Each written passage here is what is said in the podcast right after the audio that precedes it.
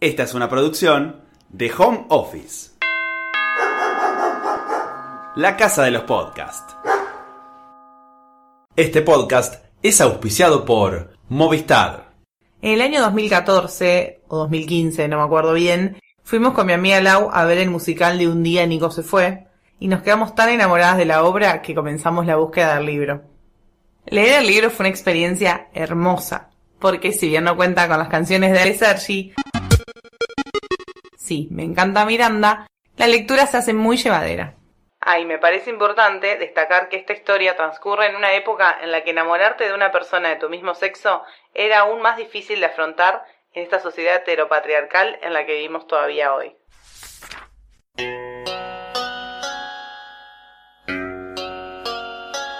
Cuando nos rompe el corazón, cuando no vimos venir de ninguna manera que nos iban a dejar, nos volvemos un poco locos, digamos la verdad.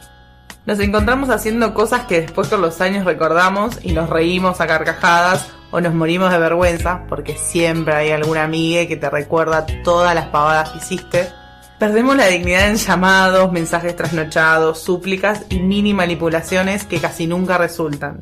Menos mal, ¿no? Imagínate que alguien quiera volver con nosotros después de todas esas cosas que hicimos. ¡Salí ahí, maravilla! Cuestión que Nico se fue y Osvaldo anda perdido por la vida porque había depositado todas sus expectativas amorosas en esa relación que debía ser para siempre. Qué loco, ¿no? ¿Cuántas veces creemos que algo es para siempre y ponemos toda nuestra energía sin detenernos mucho a pensar si realmente es lo que queremos para nosotros?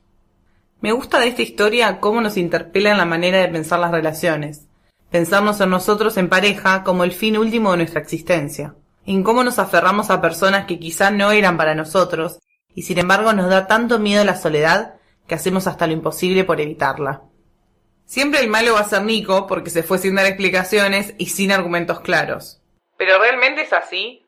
¿Realmente los Nicos de nuestras vidas se van porque son seres malvados?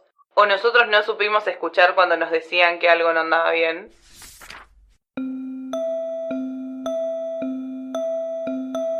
Por eso hoy quería hablarte de Y un día Nico se fue.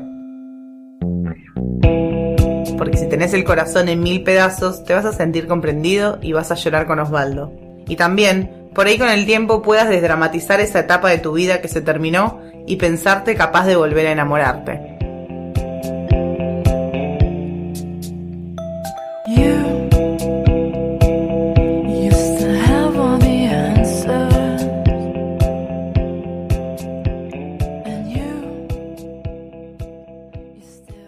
Esta fue una producción de Home Office.